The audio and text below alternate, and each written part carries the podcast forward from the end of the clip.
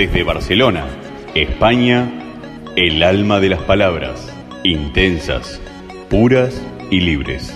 Con la conducción de Esther Cañada Cano, aquí en RSC Radio. Escucha cosas buenas. Hola a todos, ¿cómo estáis? Bienvenidos a El alma de las palabras, el espacio de RSC Radio en el que hablamos de mística, palabras y literatura. Soy Esther Cañadas Cano, comunicadora, divulgadora, y os doy la bienvenida desde Barcelona, desde España.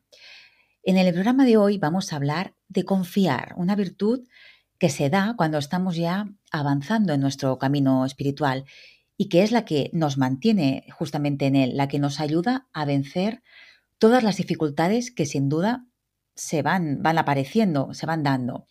La confianza es necesaria para progresar en el viaje, porque transitamos por donde no hemos eh, transitado antes, es más, por donde no ha caminado nadie.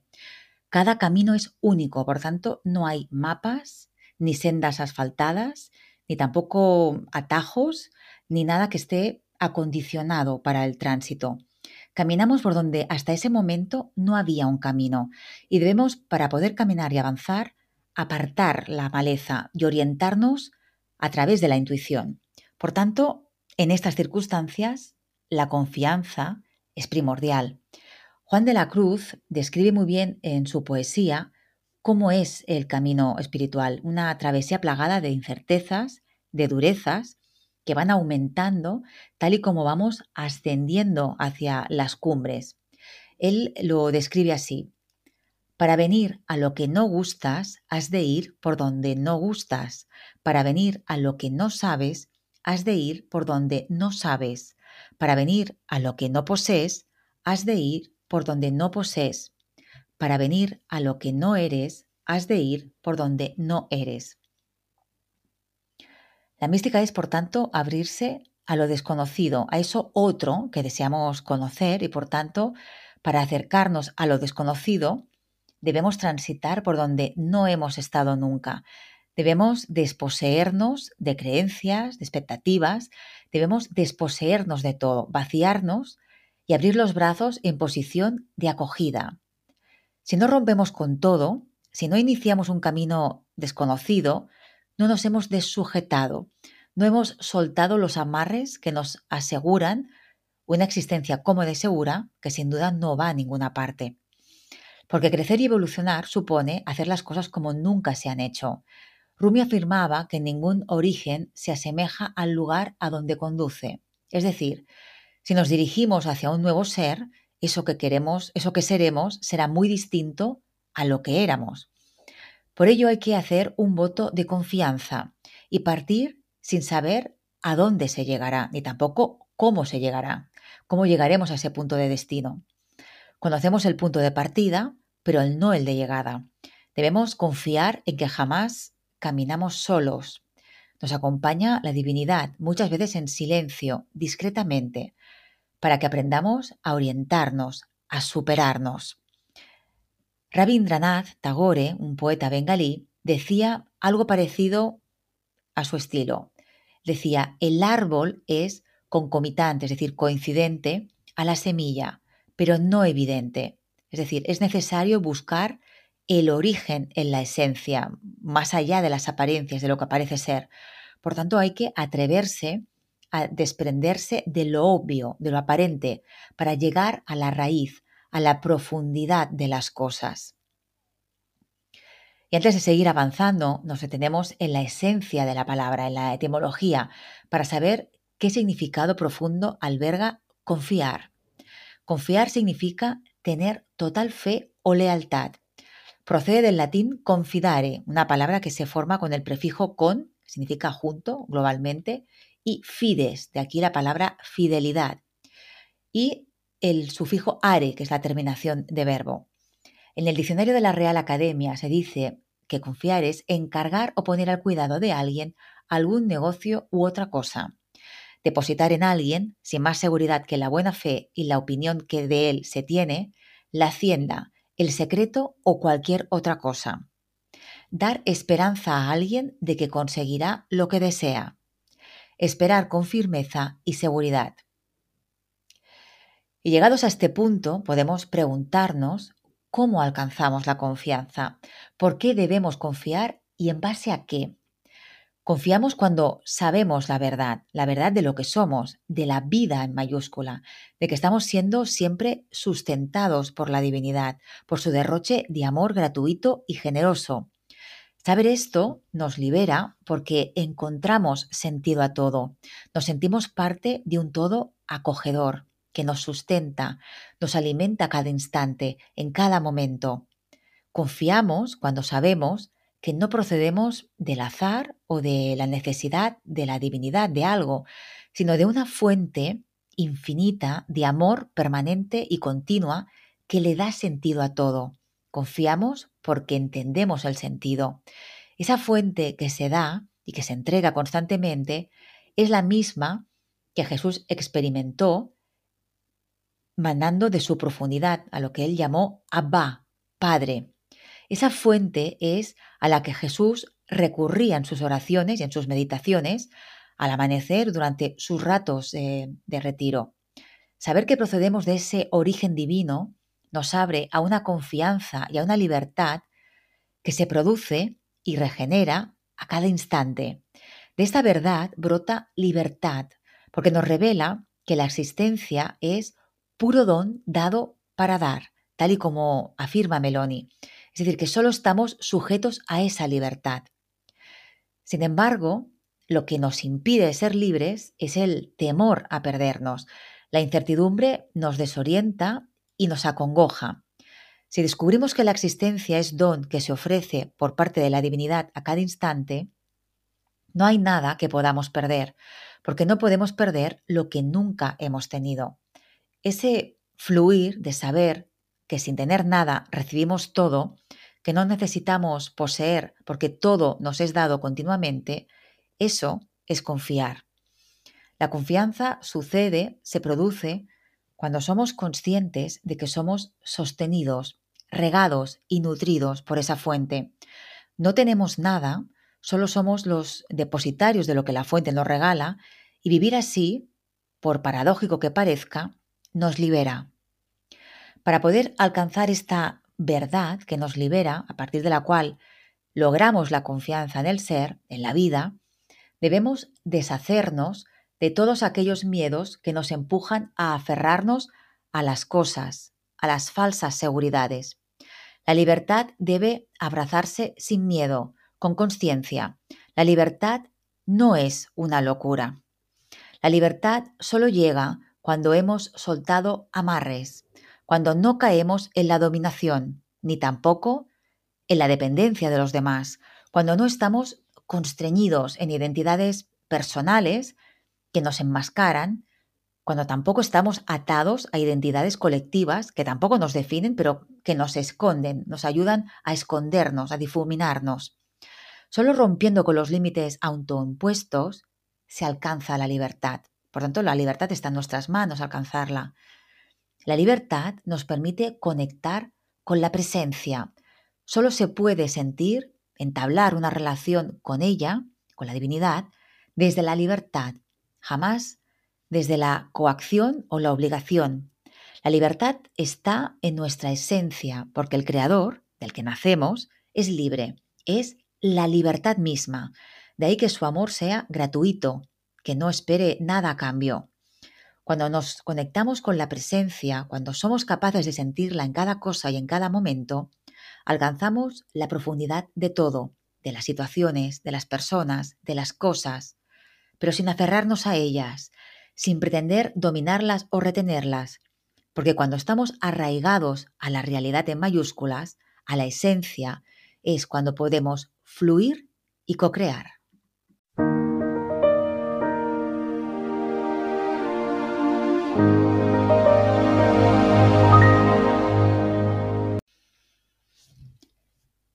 Continuamos porque estamos blindados por lo general. Sin embargo, la confianza es una muestra de que hemos abierto nuestras murallas, de que no somos cerrazón, sino que estamos receptivos y por eso confiamos.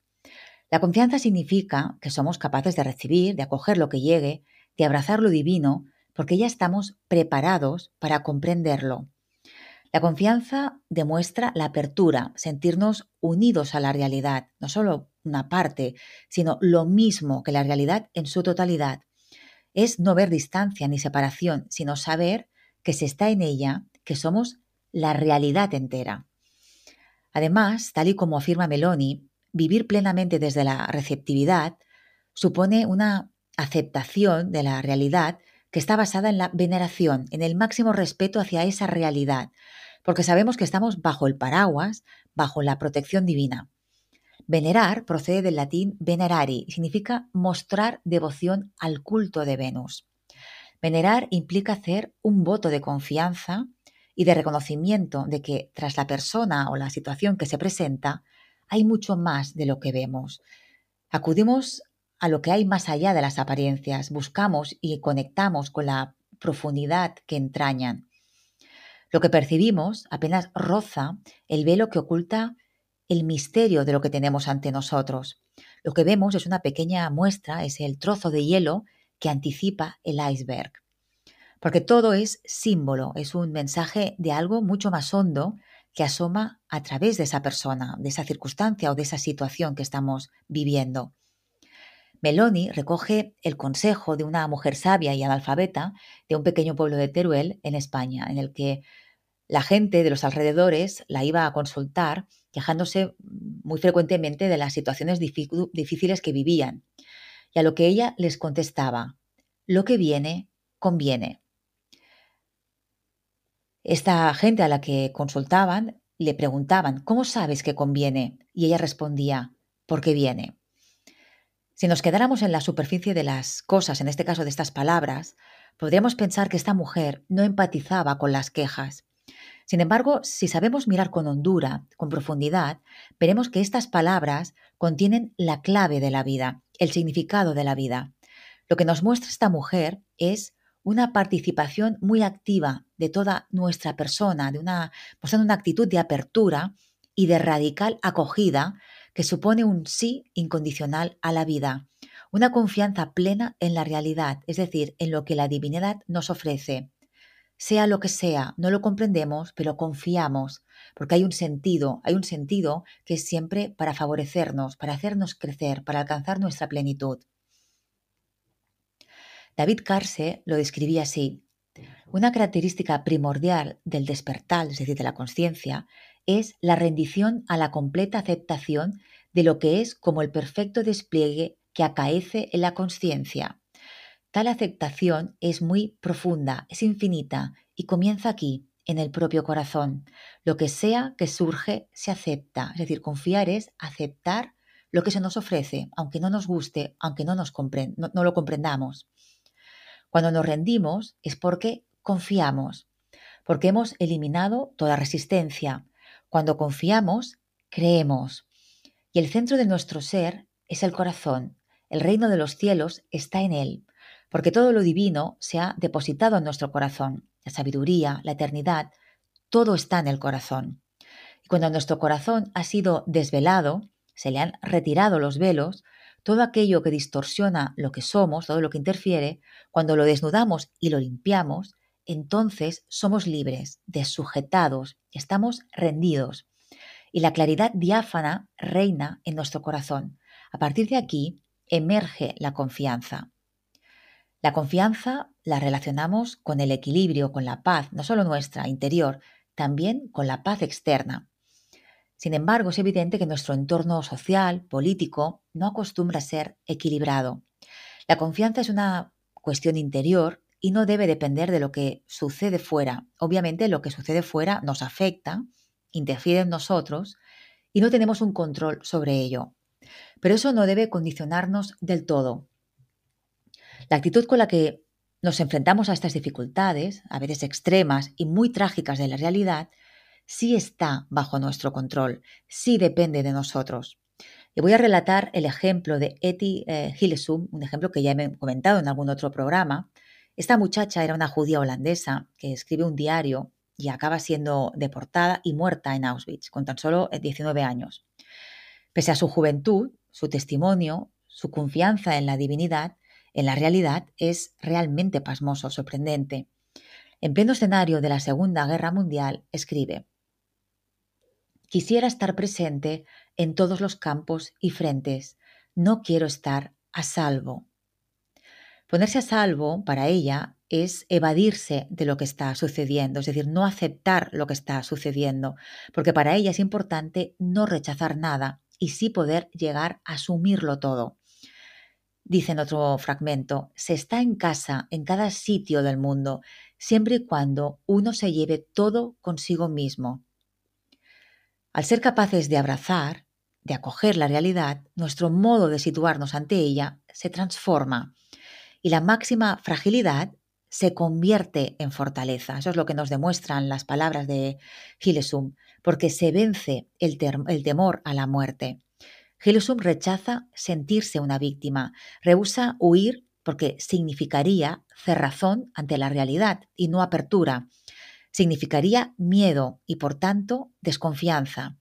Y por muy alocada que nos parezca esta postura, ella no lo hace desde la inconsciencia, sino desde la plena conciencia. Así se explica esta otra entrada de su diario. Me gustaría vivir como las lilas del campo. Si comprendiéramos correctamente estos tiempos, podríamos aprender a vivir como una lila en el campo. Es decir, sentir la misma confianza en la vida que presenta una flor, sentir el todo en uno mismo, sin esa sensación de separación. Saber que todo está en todo y en todo momento y en todo lugar, que la divinidad está presente y al mismo tiempo es todo. Dos meses antes de su deportación y de su muerte en Auschwitz, escribe en una carta desde el campo de concentración en Westerburg. La gente no quiere admitirlo, pero a partir de un momento dado no se puede hacer nada excepto ser y aceptar. El proceso de aceptación, en mi caso, ya comenzó hace mucho tiempo, pero no tiene validez más que para una misma, no para los demás.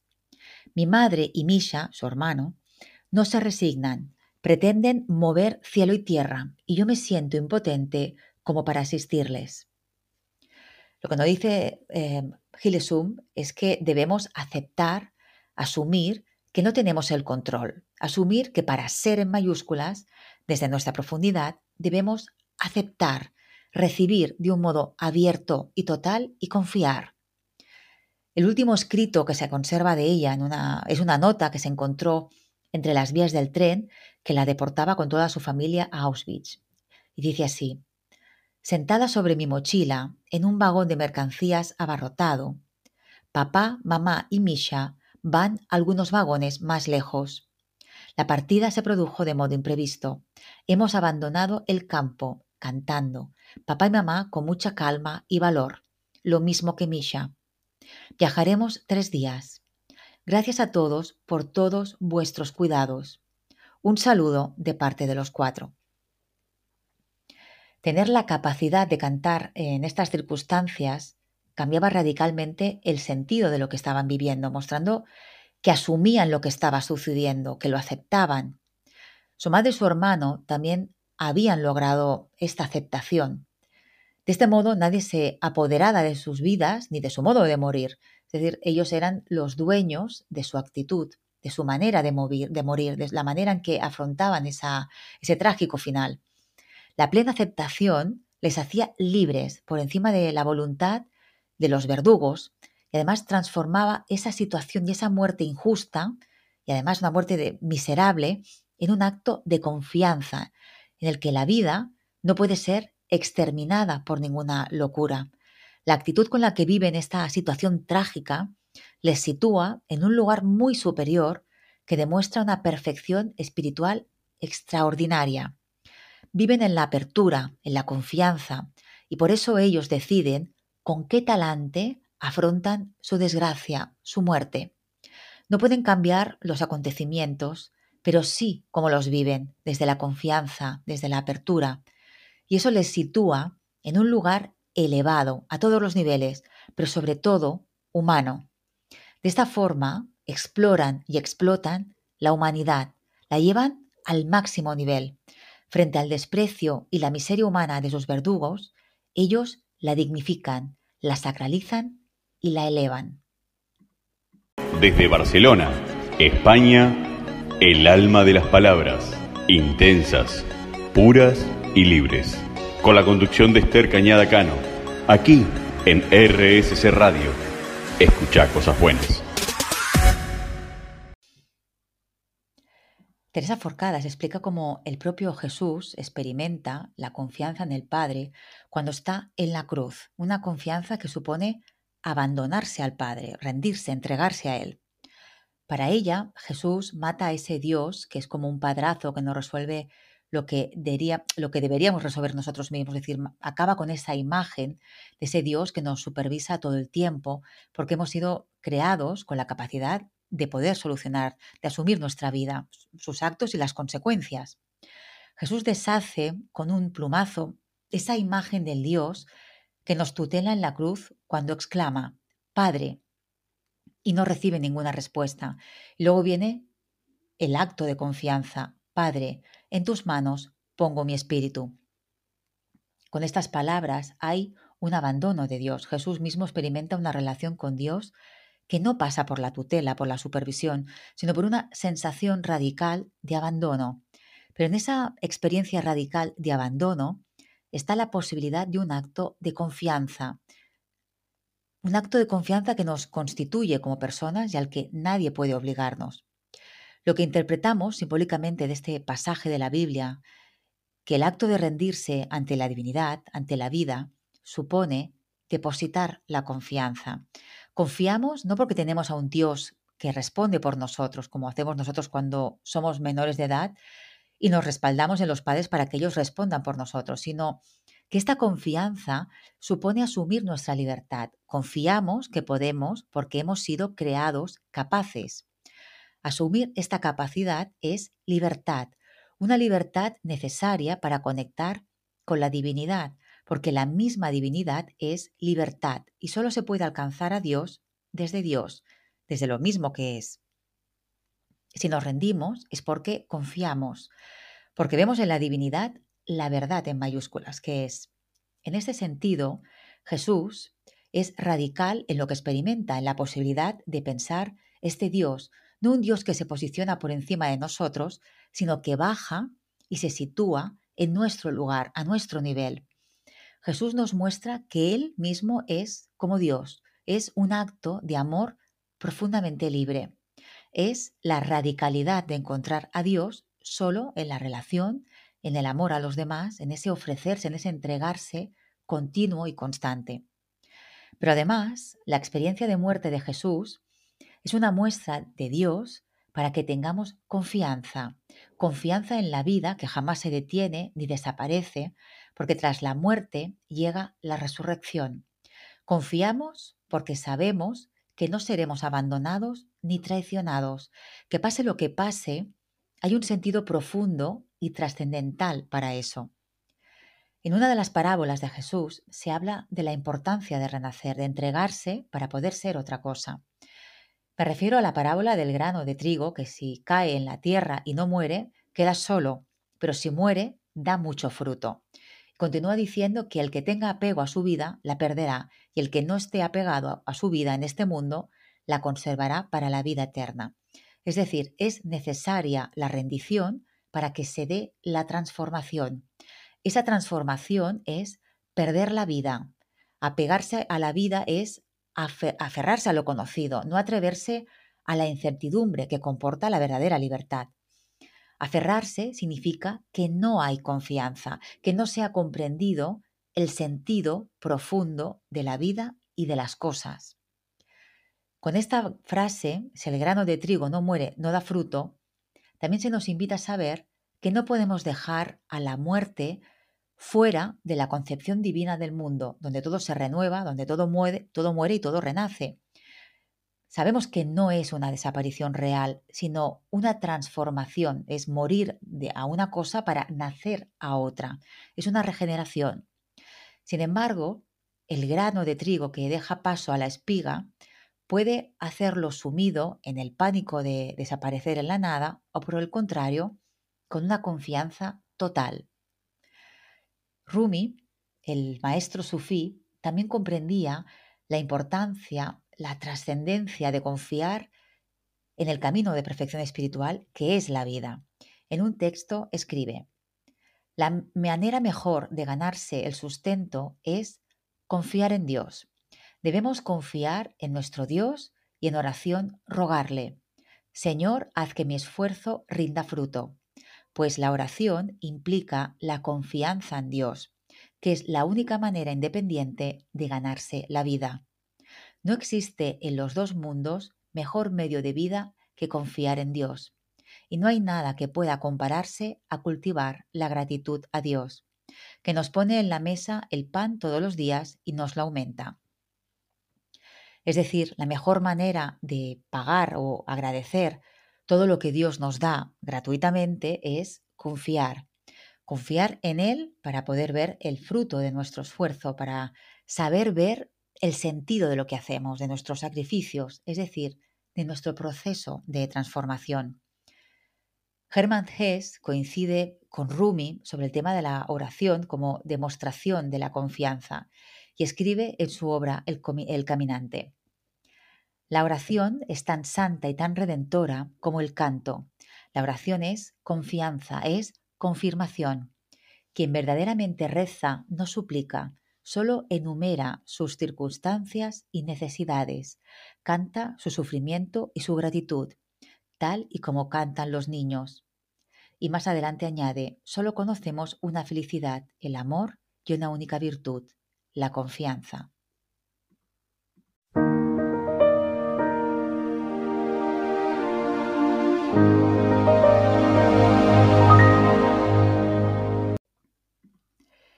Raymond Panícar, que por cultura siempre se movió espiritualmente entre Oriente y Occidente, decía que cuando confiamos significa que somos inocentes en el sentido etimológico de la palabra, innocence, que eh, significa que no es nocivo, que no hiere, ni tampoco que no causa violencia a la realidad, que no la viola.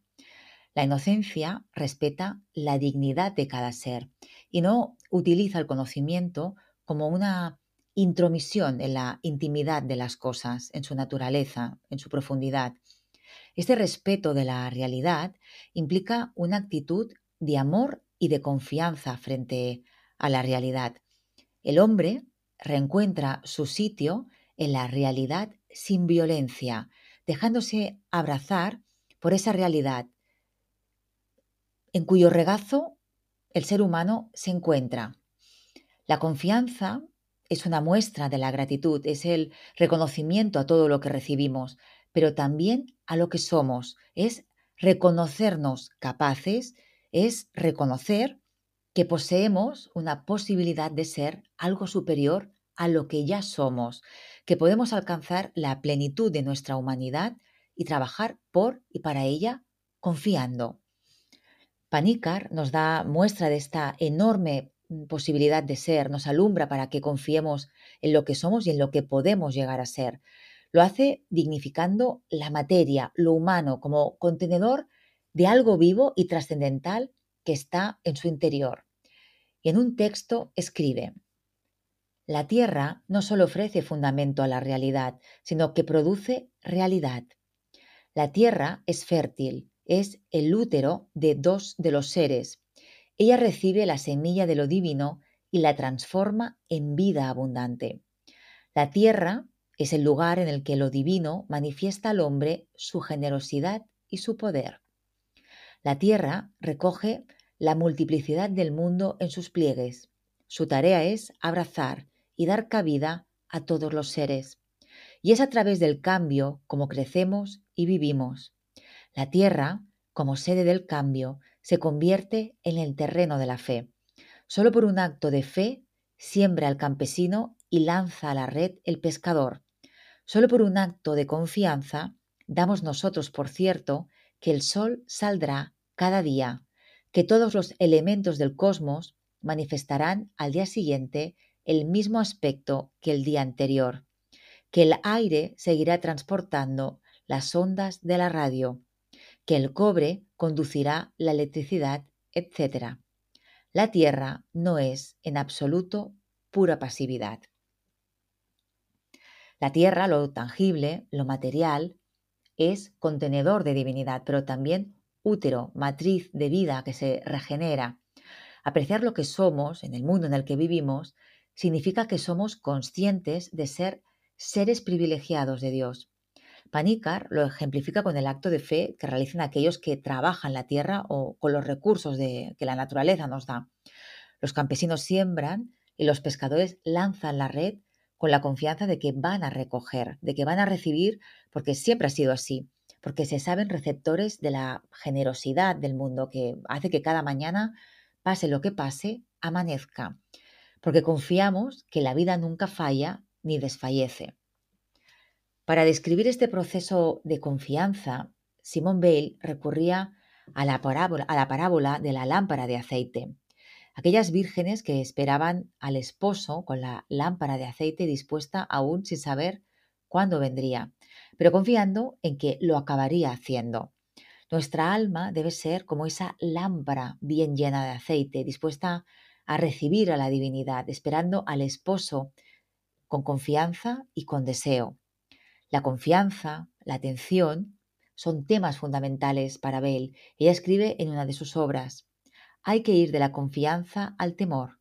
Solo la confianza da la fuerza suficiente para que el temor no sea causa de caída.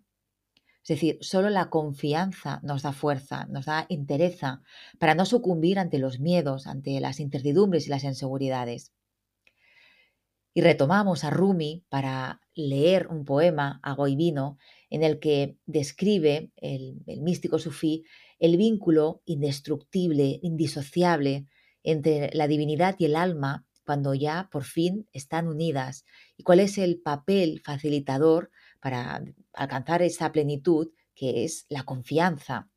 Dice así en el poema, Amado, con tu alma mi alma se ha hecho una cuando se mezcla el agua con el vino, ¿quién puede separarlos? ¿Quién puede separarme de ti una vez unidos? De mi ser lo sublime has encarnado, y lo mediocre ahora no puede limitarme. De mi ser te adueñaste. ¿Cómo no iba a adueñarme yo del tuyo? Tu amor se me ha clavado en lo más hondo. Es éxtasis que funde cuerpo y alma. Descanso confiado, como flauta posada entre tus labios, o laúd cobijado entre tu pecho.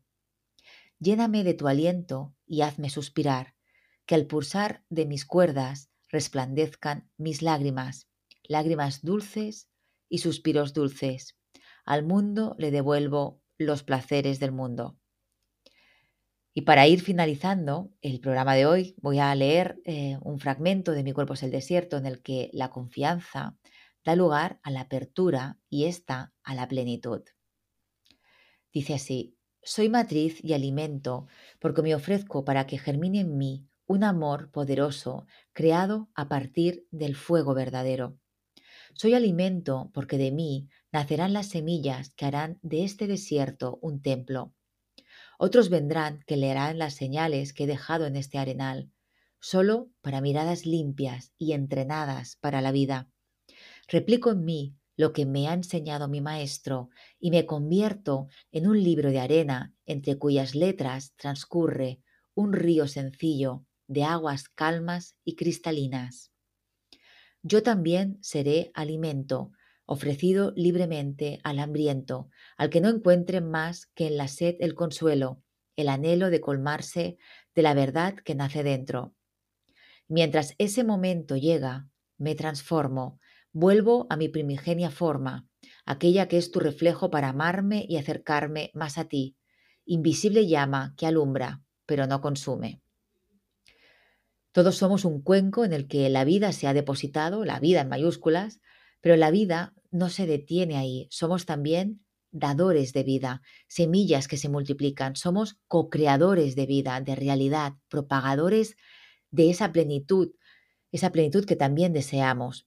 Confiar es saber que somos todo eso, pero confiar es sobre todo que podemos ser mucho más. Y ahora sí, hasta aquí el programa de hoy. Nos volvemos a escuchar en RSC Radio la próxima semana, el próximo jueves, para tratar sobre un nuevo tema de mística en el alma de las palabras. Será a partir de las 5 desde Argentina, las 9 de la noche desde España. Y siempre que queráis o os apetezca, en el perfil de Spotify de RSC Radio. Muchísimas gracias por vuestra compañía, por vuestra fidelidad, por escucharme. Os mando como siempre desde Barcelona la mejor energía y un abrazo muy, muy fuerte. Hasta pronto. Desde Barcelona, España, el alma de las palabras, intensas, puras y libres. Con la conducción de Esther Cañada Cano, aquí en RSC Radio. Escucha cosas buenas.